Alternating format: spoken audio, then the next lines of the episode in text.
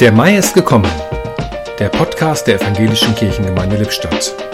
Heute mit Petra Haselhorst. Der Mai ist gekommen. Spargel und Erdbeeren, Pfingstrosen, Azaleen, Bienen und Geburtstage mit Rhabarber-Streuselkuchen. Im Mai ist Pflanzzeit. In meiner Nachbarschaft ist das nun schon ein Wettbewerb. Garten scheint das neue Hobby zu sein. Aber es liegt nicht in unserer Hand, das Gedeihen auch voranzutreiben.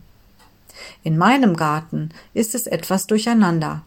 Die Salatpflänzchen nämlich haben die frostigen Nächte schadlos überstanden. Die Tomaten aber leider nicht. Braun und kraftlos stehen sie nun da in der Ecke und warten darauf, ersetzt zu werden. Schade. Aber es zeigt doch ziemlich krass, wie es ist. Nämlich, wir pflügen und wir streuen den Samen auf das Land, doch wachsen und gedeihen steht in des Himmels Hand. Im Podcast hörten Sie heute Petra Haselhorst.